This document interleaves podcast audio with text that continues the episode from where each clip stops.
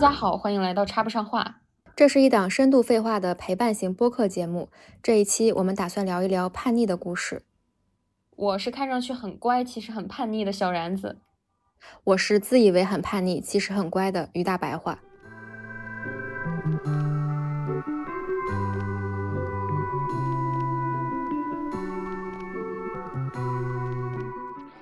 你觉得我们叛逆吗？呃，我其实之前觉得自己挺叛逆的，因为我记得我从小到大都是一个不怎么听老师话的人。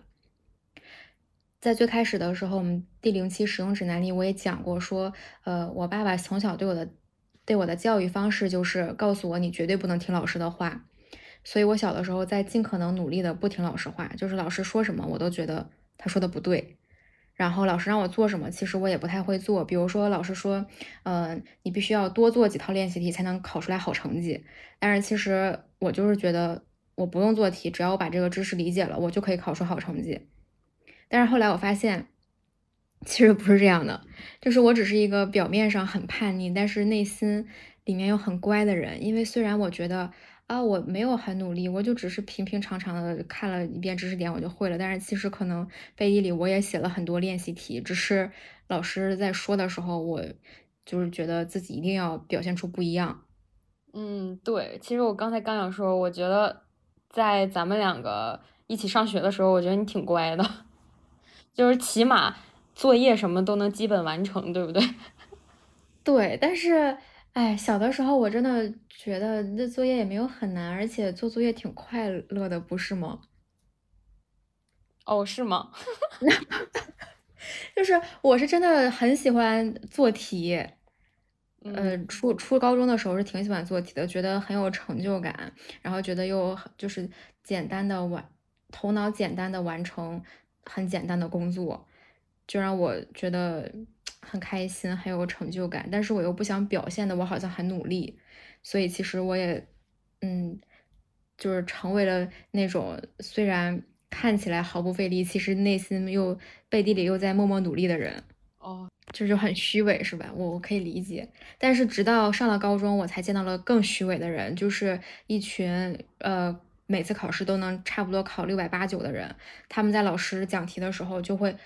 特别懊恼，就是比如说老师讲到数学的最后一道题，最后一个问，然后他们写错了，他们就会，我的天呀，就是我觉得他们好像要不及格了，你知道吗？就是表现的特别痛苦，然后最后我还跟他们共情呢，就我觉得我还安慰他人家说没关系，就是这道题的确有点难什么什么的。最后成绩一出，人家一百四十八，就差那最后一道题的最后一个节，然后我可能一百一、一百二，就是离人家还差得很远，对。然后后面就是我关于这个叛逆的问题，就是我后来是怎么觉得自己其实没有那么叛逆的呢？就是我觉得，嗯，我是一个挺挺听话或者挺乖的人。就是比如说，呃，从小的时候不知道你会不会，但是我们家长就是会让我训练一下自己点菜的本事。然后我就我就非常不喜欢这种让我自己发挥跟创造的事情。我总觉得它是有一个正确的答案的。然后我想，我我想去达到那个正确的答案很难，所以我小的时候其实从来都不自己点菜，就是会会说怕自己点不好呀或者怎么样的，嗯，包括就是嗯，比如说我们两个一起出去吃饭或者上课的时候选座位，我几乎都不会主动去选座位，和不会主动的说我们要坐哪儿坐哪儿，就是一个就是很乖然后很喜欢听话的人。做选位子这件事情很难吗？就是你有一个标准答案吗？嗯，就是比如说，我如果坐在了离黑板很近的地方，我就会想说，你会不会觉得，呃，离老师太近了？然后比如说坐在侧边，我又会觉得说，你会不会看不到黑板，然后怪我？然后或者你坐我离在电风扇比较近，比如说我是考虑到你想凉快一点，坐到靠靠电风扇比较近，我又会想说，你会不会嫌电风扇太吵了？就是很难，对我来说很难。所以对你来说很难，是因为你很在意别人的看法，是吗？就是跟你一起上课的人的观感受。我就是很在，呃，对我就是很在意别人的看法，然后我很想取悦别人。所以你是你其实，哦，我天，你好惨呀！对不起，这话题就跳过吧。我突然不知道说什么，已经开始想安慰和鼓励你了。对。你那那你觉得你是一个叛逆的人吗？我觉得我挺叛逆的，你也可以否定我，或者是纠正 我都可以，因为我觉得我自己可能太主观了。但是我从我自己的角度来看，我觉得我挺叛逆的，但实际上我是从小到大看起来很乖的那种学生。对，我觉得你真的是小的时候我就觉得，嗯，成绩好的里面你是跟我走一个路线，但是比我表现好很多的人。嗯，就是因为我很会掩饰。我真的那那些都是掩饰吗？对呀，我就很会演戏。但是那些都是我以为的你，就是我以为我就是跟那个那样的一个人度过了三年的初中岁月。呃，那样的人演戏的人也是我了，因为我我觉得我没有，我小时候很很懦弱，我没有勇气去做到身心合一，就是我的。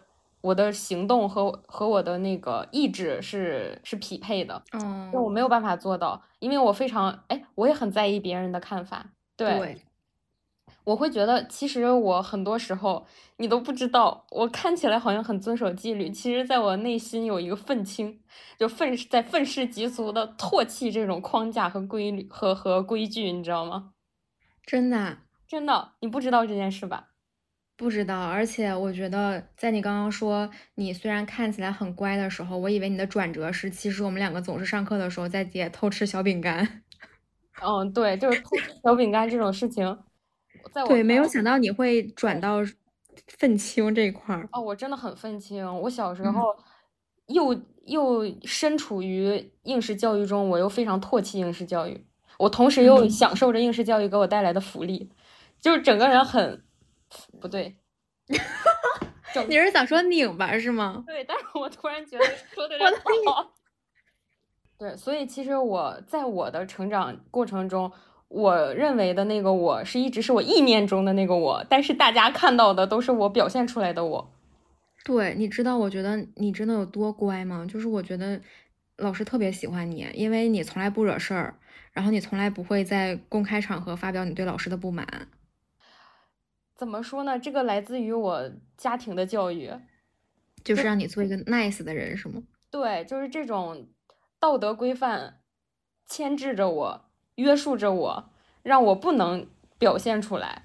但其实我内心其实挺、挺、挺、挺唾弃这一套，比如说填鸭式教学或者是规训学生这一套呃教育方式或者教育系统的。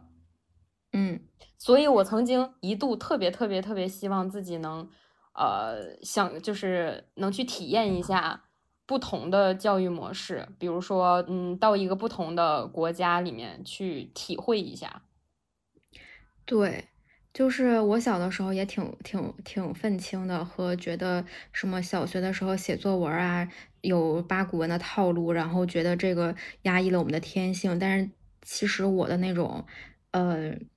就是对这些想法的认同来源于我想跟这些人合群，嗯嗯，你能理解吗？就是我小的时候其实深受我特我特别会呃写作业或者特别会答卷子，他只要告诉我一个规律，我会很快的找到这个规律，然后运用起来，所以我一直是这个什么应试教育的得得益者吧。然后小的时候我就不明白为什么我身边有很多人，他们都。对这个事情很多的诟病，比如说阅读理解呀，说那些什么作者他本来不是这么想的，然后是我们赋予给这个作者的。嗯嗯嗯。然后其实说的也对，但是当时呢，我的想法是，嗯，对，你们说的对。哦，你竟然是这么想的。对，就是因为我有的时候觉得我们初中语文老师讲的挺挺挺对的，分析的挺合理的呀。然后他那一套分析题的方式完全影响到了我，然后我完全学会了。然后我去分析考试的时候分析的时候，我也答得非常好。嗯，我我明白，但是我那个时候会真心的觉得这一套很可笑，因为可能当年写这些语言的人或者写这些文字的人并不是这样想的，但是后人却。却在这么逐字逐句的去分析，然后还要考虑他们运用的一些手法以及修辞方法，然后进行一个进一步的判断一个人的内心或者他想表达的情绪。我觉得这很扯，因为我觉得，我觉得这种东西就是很主观的。我今天就是想这么写了，他可能是可能是触动了我，所以导致我有一个情绪开关，然后想去表达。但你凭什么就说这个是间接的在在在在表达我的什么什么情绪呢？就你谁呀？你是我肚子里蛔虫吗？你为什么会这么认为呢？我当时就觉得这件事很扯，但同时，我我又在去运用这种方式进行答题，因为我知道我答题是我必须要做的，就这件事情是我现在现行人生中的一个正确的价值选择。哦，对，所以我那个时候是这样的一个内心与外在表现的过程。对，哦，那我其实可以理解了，因为，嗯，我小的时候真的是属于我们之前聊过嘛，就是属于被规训的特别好的人。嗯嗯，就是我完全被这一套应试教育啊什么的洗脑了。然后大家，呃，去做一些很叛逆的事儿或者有很多想法的时候，我的。我的合群，我的看起来的那种反叛，其实是我在想要去融入这个融入这个团体做出来的一一点儿牺牲。嗯，就是你觉得你你要是不做出点这种小叛逆的举动，会显得格格不入，是吗？不合群儿。对，嗯，就是我为了加入一个看起来很酷的团体，然后努力的在变得很叛逆。哦，但其实你内心不是这样想的，对吗？就我内心不会去考虑这个问题。我小的时候其实很少会，就是我怎么说呢？我可能开始的时候有这些意识的萌芽，是起源于身边很多人去说这些话，或者我从各个途径听到了这些话。但是其实我当时不是主观的去想到了这些事儿，而是听别人说，然后发现哦原来是这样的，那我就复制他们的想法，因为感觉看起来好像非常的叛逆。哦，明白了。对，所以其实这些东西不是我主观想的，是我从别人那儿偷过来的叛逆的想法，是你习得的，你通过对擅长的学习技能学习来了叛逆的方式。对，然后交交到了一些同样很叛逆的朋友，可以，可以，可以，可以，原来是这样。对，那那所以就是，比如说你你觉得什么才是叛逆呢？我觉得你提的这个问题很好，因为就像我刚才说的，我觉得，呃，叛逆的意思其实是拥有自己独特的一套价值判断，并且这个是不追随主流的价值选择的。嗯嗯，我觉得。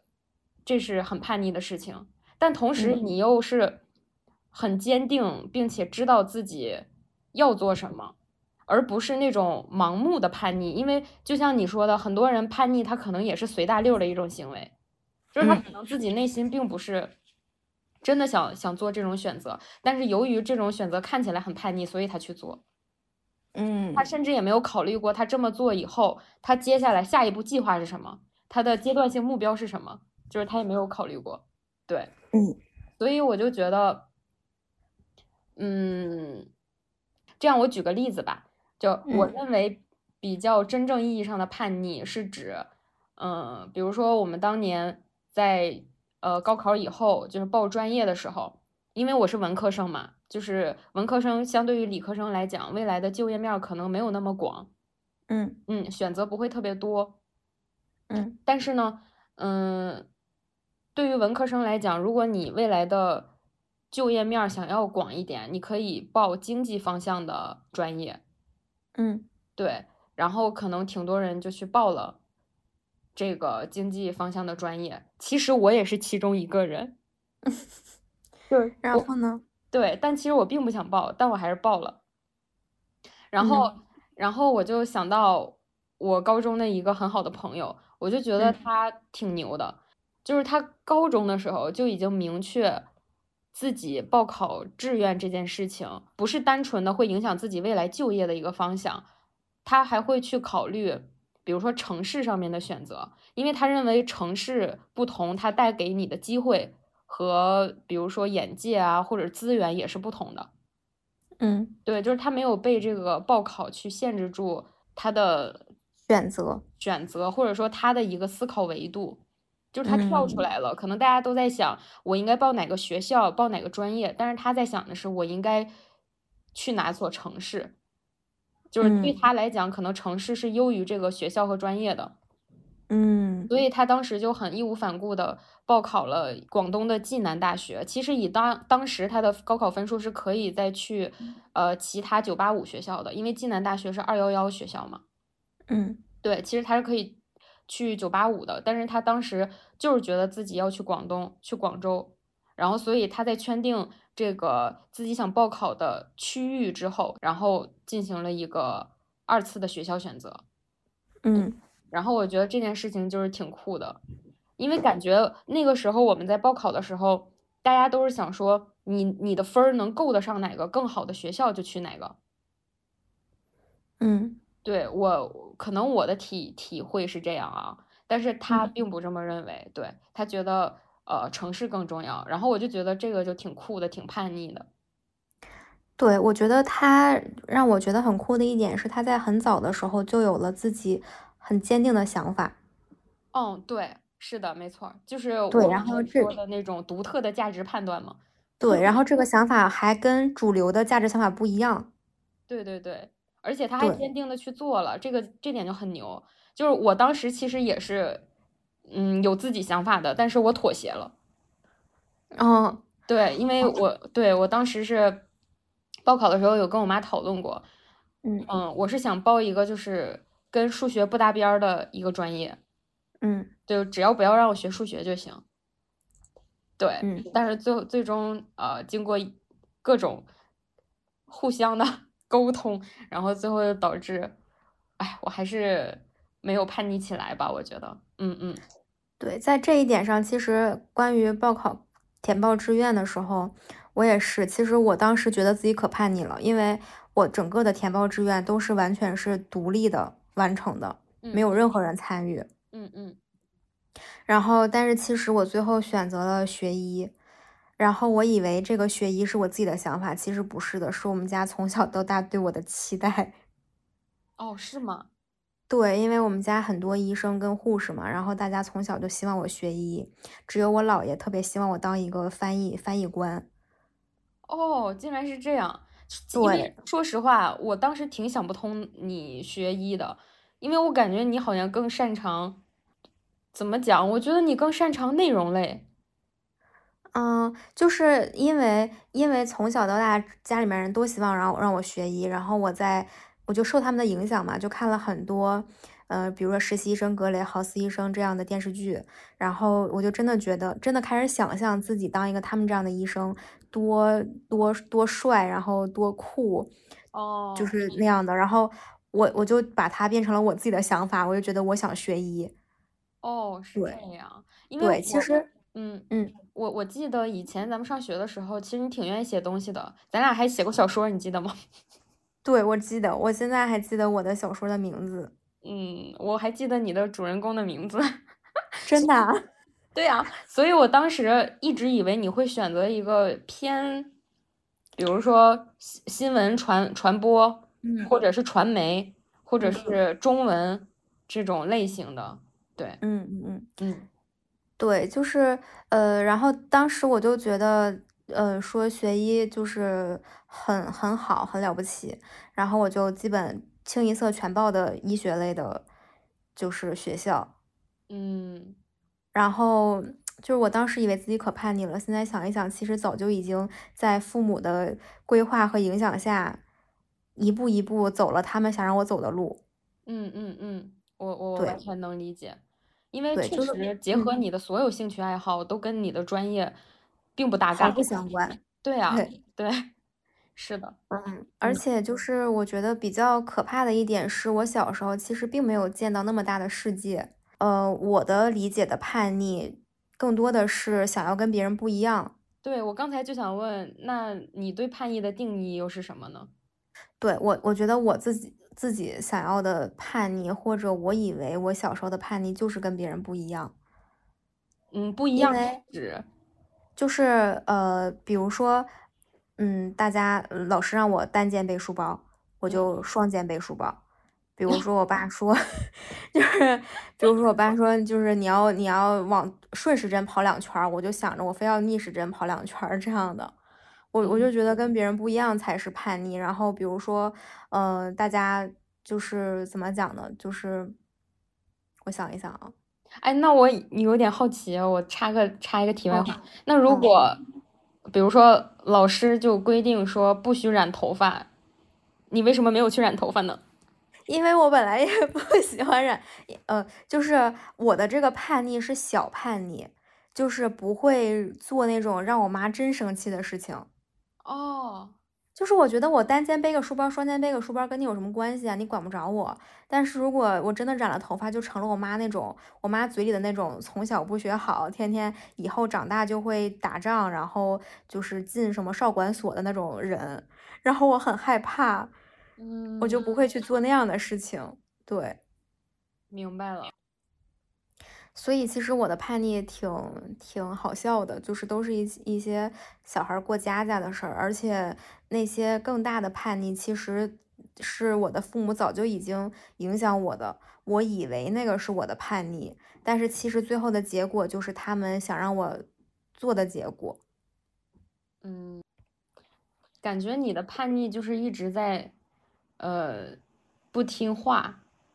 对，就是不听话，然后或者是跟别人不一样，或者就是在跟这个呃世界做对抗，嗯，就是在在跟其他的人做对抗。对，嗯，就比如说当时大家都喜欢 Super Junior，我就觉得 Super Junior 好土。啊，真的吗？真真的，其实我都不认识 Super Junior 里面的人是都是谁，我就知道一个韩庚，然后一个崔始源。嗯，然后你就因为别人喜欢，所以你就想跟别人就是观点持不一样，你就想显得自己特别一点，你就说，哼，他们有什么好喜欢的，真土。对，就是比如说大家都喜欢韩寒，呃呃，就比如说大家当时都喜欢郭敬明，然后你也挺喜欢的吧？我记得，虽然那个时候我也很喜欢郭敬明，但是我在别人面前只能说韩寒好棒 啊！真的假的？真的就是我其实不喜欢韩寒，可是你对郭敬明的喜喜爱，我觉得我是肉眼可见的，我都体会到了。你甚至不用说你喜欢他，我就知道你喜欢他。对，其实我是真的挺喜欢郭敬明的，但是那个时候，就是有很多人也喜欢郭敬明嘛，就是大就是大众是喜欢郭敬明的，然后只有一些少部分的感觉很酷的那种男孩，他们会喜欢韩寒多一点，对吧？那可是你看过韩寒吗？那个时候？你听我说呀，然后我当时就觉得喜欢郭敬明是让我很丢脸的一件事情，可是我真的好喜欢他，我把他所有的书从头到尾，就每一本书至少看过两遍以上。然后他的那个最最最时代还是最文化什么，就是他那个不是有个最什么吗？杂志。然后对，然后他那个公司里面好多人，他们写的东西，比如说迪安呀什么的，其实我都很喜欢，而且我觉得那一批作者深深的影响了我的很多价值观和写作的风格。哦，对，但是当时，当时咱们班就是我初恋啊，或者比如说像那些男生，他们都喜欢韩寒，觉得男韩韩寒好酷，然后我又就是觉得好像喜欢韩寒是一件跟主流就是相悖的一个事情，就是觉得好像很酷，所以我就说，嗯，的确，韩寒还是更酷的，像郭敬明他就会抄袭，矫情死了什么的，嗯，但是其实我就是根本没有。怎么读过韩寒？然后为了变得合群，我的确看了那个他的几本书，嗯，呃，有有两本我看了，但是我现在都不记得名字了。我觉得写的好无聊呀，嗯，就是我能，我是真的不能理解他在写啥，因为我们那个时候思想还没达没达到他想想表达的那个境界。哦，然后可能等到以后思想达到了的时候呢，我又懒得看他写的书了，因为有很多更好的作家写的更好的书，为什么要看他的书？嗯，我现在也觉得韩寒很好，写的东西也很好。啊，就是我没有读过嘛，我就刚开始的时候读过那两本。是是，哦，对我就是突然想到，我为什么那个时候没 get 到韩寒呢？也是因为我当时看了，呃，一九零三还是一一九。呃，不对不对，一九九三还是什么？我想和这个世界谈谈，就是他的那本书。然后其实那本书是一个公路题材的书，嗯嗯，就是挺，确实挺叛逆的。但是一个是我对于这幅这个题材我 get 不到，另一个是那个时候韩寒的文字让我感觉有一些太出格了。对，嗯它的内容里面会包含一些比较，呃，涉及到黄色的段子也好，或者这种这种话语，对，让我会让我觉得不符合我当时的这个价值观，然后，所以我那个时候就是比较拒绝的。但是直到我高中以后，我开始看他比较早期的一些作品，比如说我真正 get 到韩寒，是因为他新概念获奖的那篇作文叫《杯中窥人》，我觉得太嗯。妙了，就是他，嗯，就是觉得很妙。然后就是通过一个麻布在水里面逐渐从干涸到呃融入了这个水融就是吸收了这个水之后舒展开的这整个过程，然后他在讨论我们的教育体系，然后教育制度的问题，就是它中间那个穿插，我觉得做的特别妙。然后我当时觉得，而且他的思想也挺深刻的。那那那一篇文章，我是感觉我读完之后有有新收获的。然后从那一篇文章开始，我对韩寒有了一个不一样的。看法和理解，然后后来上高中以后开始读他像《少年拉菲驰》一些杂文的时候，我就觉得韩寒还是有点东西的，对，所以我觉得可能是因为我初中的时候，我我所能体会到的、所能感受到的，只是那些华丽的词藻，所以我更喜欢郭敬明的风格，因为他他的语言就是很优美，嗯，对。但是后面有一些思考之后，就是我包括我平时写东西也会带着逻辑，之后就会发现，嗯，韩寒笔笔下的那个思想是让我更喜欢的。对，哎，我有一个问题，就是之前韩寒拍的那个电影，你喜欢吗？呃，我喜欢《飞驰人生》，但我没有看《四海》。就是当时我我看了韩寒的第一个电影，嗯。然后我当时很不喜欢，但是大家都说很好，嗯嗯嗯，然后所以那个是我长大以后又重新认识跟就是了解韩寒的另外一次尝试，但是尝试了之后发现我还是不喜欢，然后我就没有再继续关注过这个人了。嗯嗯，对，关于韩寒就是就是这样，就是通过韩寒、郭敬明的例子就可以看得出来，我小的时候就是很努力的在表现的很叛逆。嗯，但是其实，嗯，哎呀，还能这能说吗？就是我小的时候特别喜欢的另外一个作家其实是孙瑞。哦，我觉得就是他跟韩寒其实风格挺像的，就是他们的文字都不是那种矫情的，就是不是像郭敬明那个风格。就是当时大家都喜欢韩，我以为你要说，我以为你要说安妮宝贝。哦，没有，就是安妮宝贝，我也小时候挺喜欢的。长大以后，我觉得是有点拉胯。然后，但是当时我其实自己默默的在读的是孙瑞，嗯，我很少跟别人讲，因为我跟别人讲过几次，大家都不认识这个人。但是他的作品我真的是很喜欢，就是，呃，我觉得我就是有的时候我跟人聊，他如果说他喜欢韩寒，我会想说就是推荐他去看一下孙瑞的。但是其实也没有人跟我一起看过，后来我就没有跟别人讲过。但是我真的很喜欢他的他的东西，就我觉得他写的东西是真的很。既不矫情又很真实，然后又会把你带进去，又会给你很多思考的那样一个一个，就是他的那本《草药年华》，我至少在厕所里读了五六遍。为什么要在厕所里读呢？因为小的时候我就是上厕所的时候会看书。原来是这样。对。行，我们其实说挺远的了。嗯、那你觉得，呃，小的时候或者你之前比较叛逆的事儿都有什么呀？嗯，我回忆一下，我觉得第一件让我觉得叛逆的事儿是高中的时候，那个时候是从高二下学期开始。其实我我一直特别特别不想学习，在高中的时候，我很痛苦，因为我觉得我我不想学，然后我又是一个，对我为什么觉得我很叛逆呢？是因为我学习真的非常的看我的兴趣，嗯，我觉得这件事情。其实可能不叫叛逆，有点叫任性了，但是无所谓了。但是我是觉得，我不会因为我想让我的成绩变得好或者怎么样的，我就去努努力的去学我不喜欢的科目。嗯，对，或者我可能看似挺努力的在学，其实我知道我自己是没有带脑子的。嗯，对。然后当时是高二的时候，我就特别特别不想学习。然后我那个时候特别特别喜欢。就那种很酷的乐器，然后那个时候就有一段时间有点迷恋架子鼓，你知道？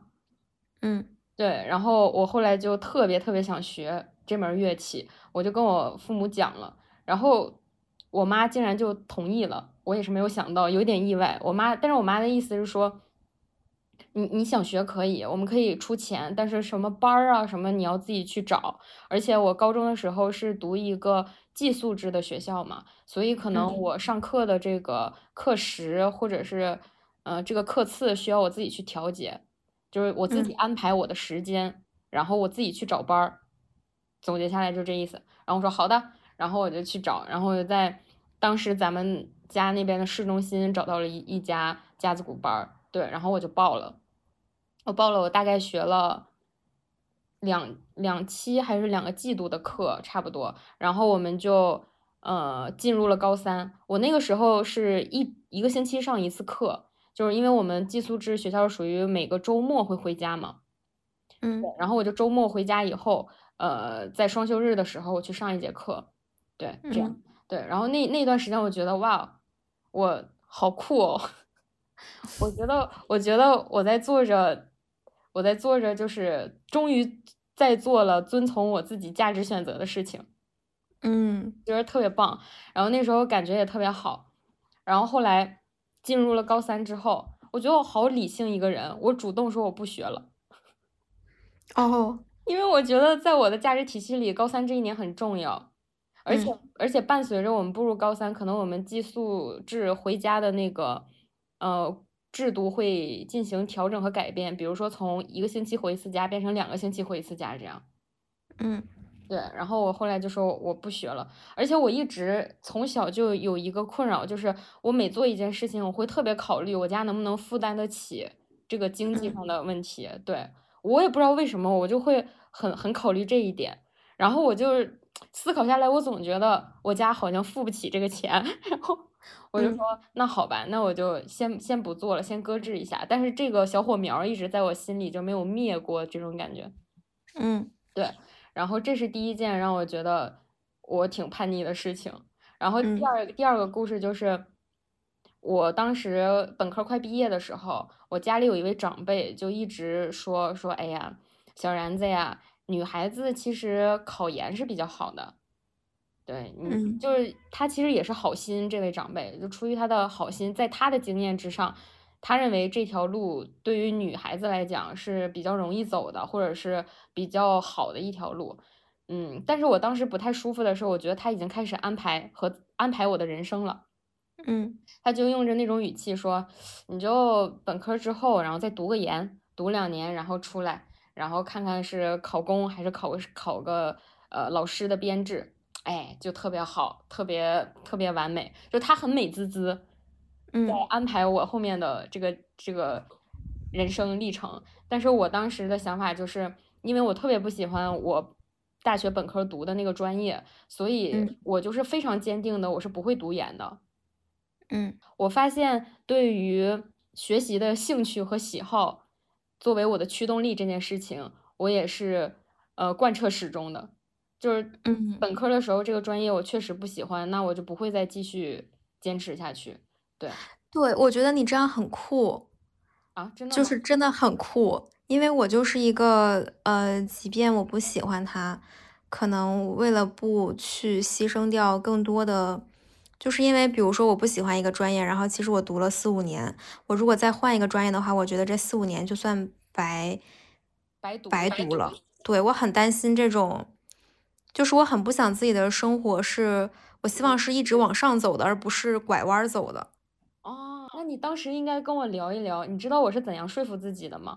嗯，我是这样告诉我自己的，我说虽然我不喜欢我本科专业，我也读了四年。我未来如果不读研的话，或者是我做其他行业，看起来好像我这四年里学的东西就白费了。但其实我当时认为，就是读大学，就是我的本科经历给我最大的收获，其实并不是这些专业知识，而是我的学习能力。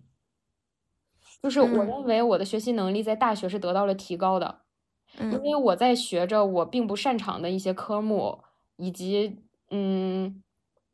不是很感兴趣的一些呃专业课，但是同时我又发现，虽然我不喜欢，但总要毕业嘛，对吧？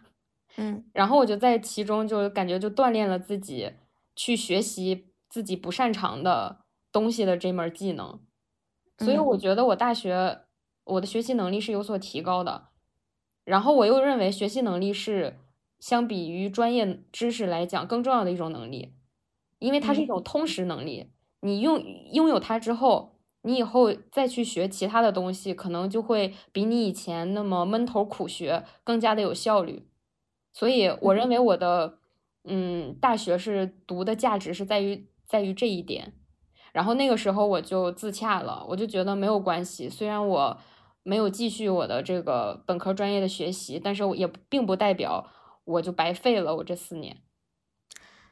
对你的你的。我听懂了你的意思，我也同意你的这个想法。我觉得大学可能给我们更多的，也就是其实毕业了以后，你还记得那些专业知识吗？其实我也不记得了。嗯，但是我是觉得说，我不想浪费这几年的学习，不想重新，因为我当时大学毕业的时候，真的有考虑过完全就是转去做新闻，因为我是挺喜欢做新闻跟采访的。而且我也挺喜欢写稿子呀什么的，当时啊很喜欢。然后后面就是觉得说，我还是想更不放弃自己的专业吧。就是我我是觉得，嗯，在一个领域深耕是一件很呃很幸福或者说是很快乐的一件事情，就是可以一直在这一个领域去往下钻研，就是你是一直在给自己。往上加添砖加瓦的，而不是呃去发展自己其他方向的这种。嗯，那我觉得你也很棒，因为你等于说是，嗯，怎么说，就是有所坚持。嗯，对，但是我们又跑远了，是不是？对，其实我刚才还想插，但是没插进去。我是觉得你也很擅长做新闻方向的这种事情。因为我觉得你的文字能力、表达能力、语言能力、沟通能力就都很棒，所以我后来我是发现说，其实这些东西完全可以成为你做自己的这件事情的一个优势。哦，对，它会成为你的一个一个技能。对，就是呃，其实都挺好的嘛。那你来说说你的叛逆的故事吧。我觉得可能对我来说，我做过最叛逆的事情就是，呃，早恋。哦，但是其实想到早恋的时候，我觉得这件事情完全不是我为了叛逆去做的事情，只是现在去想一想，好像这件事情是挺叛逆的。因为当时在大家的眼里，我就是一个好学生，然后就是学习成绩优异，然后不让家里操心，就是开家长会，大家都会指着我说：“你看看，这就是别人家的孩子那样的一个学生。”嗯，但是其实我默默的跟我们班成绩特别不好的，也不是成绩特别不好吧，就是成绩排名比较靠后的男生，就是谈恋爱。嗯嗯，对。然后当时就是，呃，我我是觉得，就是比如说，如果你的孩子想要去早恋，你会阻止他吗？现在吗？我现在不会，我现在会觉得做正确的引导。对，然后但是当时其实我不知道为什么，就是嗯，当时一边谈恋爱还一边挺紧张的，就是因为我们当时的教育环境就是不允许早恋出现的，你还记得吗？就是咱们班老师当时试图，是不是试图拆散？我有点忘了，就是咱班老师当时后来破罐子破摔，把咱们班所有谈恋爱的人全放一块儿了。哦，对对对，我对是的，我我有这个印象。但是，一开始的时候，我记得他是找家长谈了，好像就是找谁谈恋爱他都会找家长。对，找男生和女生各自的家长分别谈，而且好像还会针对这个学生就是的个性嘛和特点，然后他谈论的重点也不太一样。对，然后，所以其实当时我谈恋爱的时候。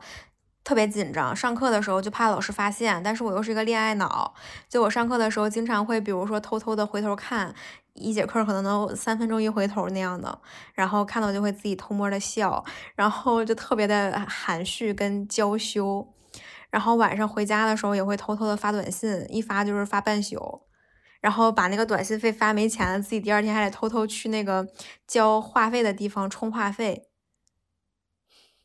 因为当时我们是没有就是可以网上交费的嘛，当时就是两个人发短信，一条一毛钱，然后而且就是其实成本挺高的，一天晚上你想一想，你现在一分钟能发多少条微信？当时就是一条短信一条短信的，然后比如说你就发一个我想你了，然后就发过去，就开始等对方回回回短信这样的。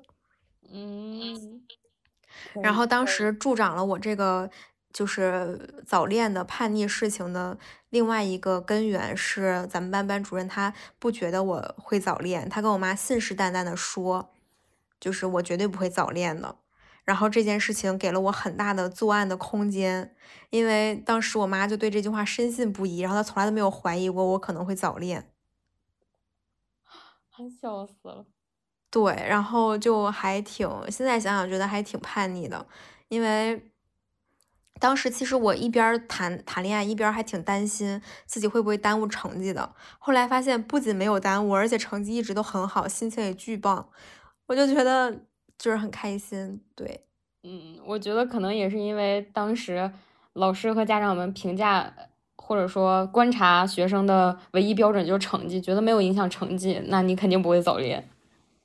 对，而且关键是，我觉得影响成绩的不是早恋，影响成绩的是，呃，就是你早恋以后可能会失恋，然后失恋以后你可能会挺影响成绩的。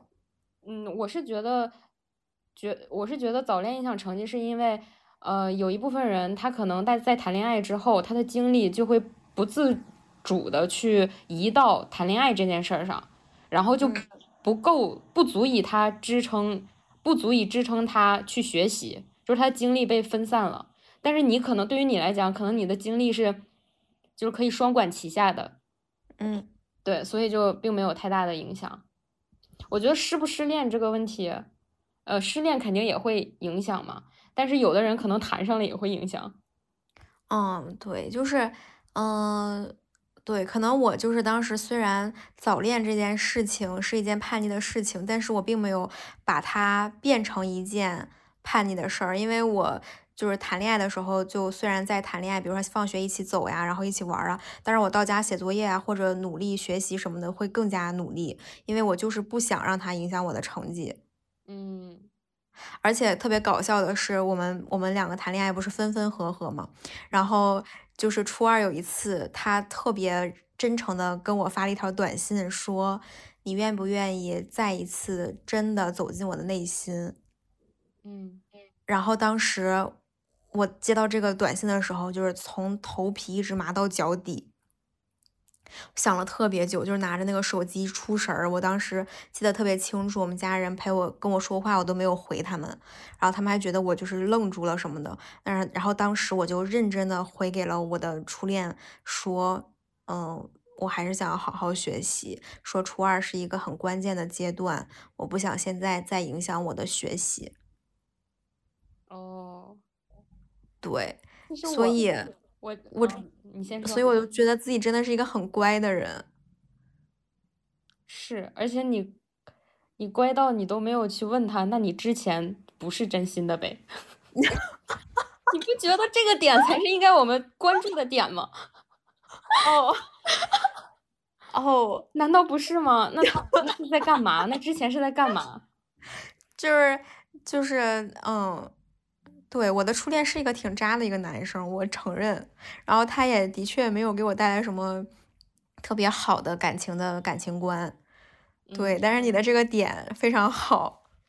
我我总是我我的点经经常很偏，你知道吗？华生，你又发现了盲点是吗？对，我的我的点有点怪，有的时候太搞笑了。然后当时，哎，对啊，不过当时我是觉得说。嗯，我就是想要好好学习，我我就是觉得学习更重要。嗯嗯，我不知道是不是从小就是一个听话的，还是说从小就是一个有事业心的人。其实我从那个时候就觉得说不能为了感情 影响自己的正事儿。哦，那那你挺酷的哎，是吗？对啊，很酷啊！你就是你很早就已经意识到了自己更想要什么，然后你去坚持它，这就是一件挺酷的事儿。可是问题是，成绩真的是我想要的吗？还是别人让我觉得我想要的？嗯，我是觉得我们从小到大，包括三观的树立，一定都是从别人的塑造那儿来的。就是他会跟你的家庭、跟你的教育环境，甚至跟你的同龄人，就是你接触的身边的同龄人，有着很大的影响，这是没有任何毛病的，不用去质疑根源。嗯因为根源它就是复杂的。嗯嗯，我觉得倒是不用去质疑这个。你但凡是，嗯，从比如说从学习，从你现在的成长中汲取到了正向的能量，然后并且很快乐，我觉得那它就是正确的事。嗯，有嗯道理。对你不用那么纠结它的根源是什么。嗯，嗯，非常好。对，所以我们两个各自讲了自己认为的叛逆的故事以后，我发现我们的这些故事里好像都对自己挺坦诚的。它是一件自洽的事情，它不是拧巴的。所以这个就是你刚刚讲到说你的高中，呃，你的朋友填报高中志愿的时候的事儿。我是觉得说，其实叛逆会不会是，呃，我们叛逆更多的是别人对于你的评价，而不是自己对于自己的评价。就是比如说，嗯，我我是在遵从自己的内心，只是这个内心恰好不是大众的一个一个做法或者一个行为，那他或许就是别人眼中的叛逆，但是对于我们自己来说，可能这个就是遵从我们内心的一件事儿。嗯，对，对，而且我觉得可能小的时候，我们更多的是想要，至于至少从我自己来说，更多的可能是想要标新立异，或者是更多的是想要不走寻常路。嗯嗯但是其实，嗯，长大了以后呢，我们就不太去纠结跟别人的比较了，因为我们从一个很小的世界到了一个更大的世界，可能我们更多的就是越来越专心的走自己的路，而不去去想别人会怎么想，别人会怎么定义我。嗯对，所以其实可能叛逆也就只出现在小小时候会出现的比较多。这个孩子是不是个叛逆的孩子？长大了以后，如果一个人他做了一件跟大家都不一样，而且很了不起的事情，大家其实不太会用叛逆来形容他，可能会觉得他真真真厉害，真牛逼，就是用这样的话去形容他。嗯，对。其实我想说的是，我觉得无论嗯别人眼中或者我们自己心中认为的自己是不是叛逆的，我们只要遵从自己的内心，自己是自洽的，那他就是没有问题的。对，嗯，最怕的是我们为了看似和别人不一样而去做一些违背自己内心的事情。对，就是比如说小的时候，我就应该坚定的说，我就是喜欢郭敬明，我就是觉得他写的很好，嗯，他就是深深的影响了我。嗯，但是是的，但是我觉得也没有任何问题了，就是大家都会都会有在意别人的看法了。我觉得没有什么应不应该的，你小时候就应该装作你喜欢韩寒，为什么？因为这样才是遵从你自己内心的选择啊。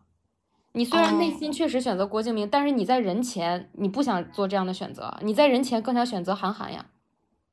对，可是我是觉得长大以后，如果发生同样的事情，我就会很坚定的说，我就是喜欢郭敬明。虽然他被很多人唾弃或者指责，或者觉得他抄袭，可是我就是很喜欢他。嗯，非常好，这大嗯概就是成长的力量吧。对，所以希望大家都可以遵从自己的内心，不管你是一个很乖的人，还是一个很叛逆的人，只要坚持做自己，自洽就好。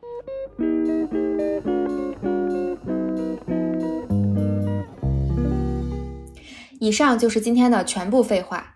如果你喜欢本期内容，欢迎在评论区和我们热烈的互动吧。插不上话会在每周日和每周三晚更新，欢迎大家关注、订阅、转发，我们下期见。拜拜。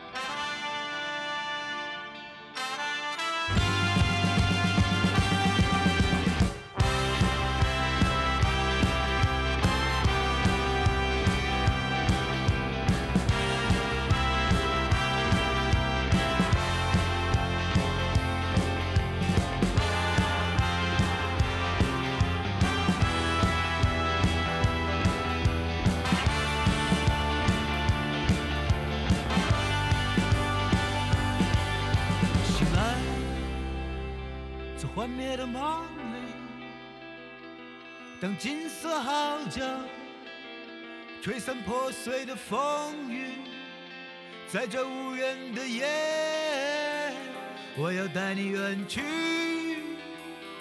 看天地绚丽，看星辰奥秘，前行，让心指引着你，这场全新的冒险将遍布奇遇，拥有无尽的爱，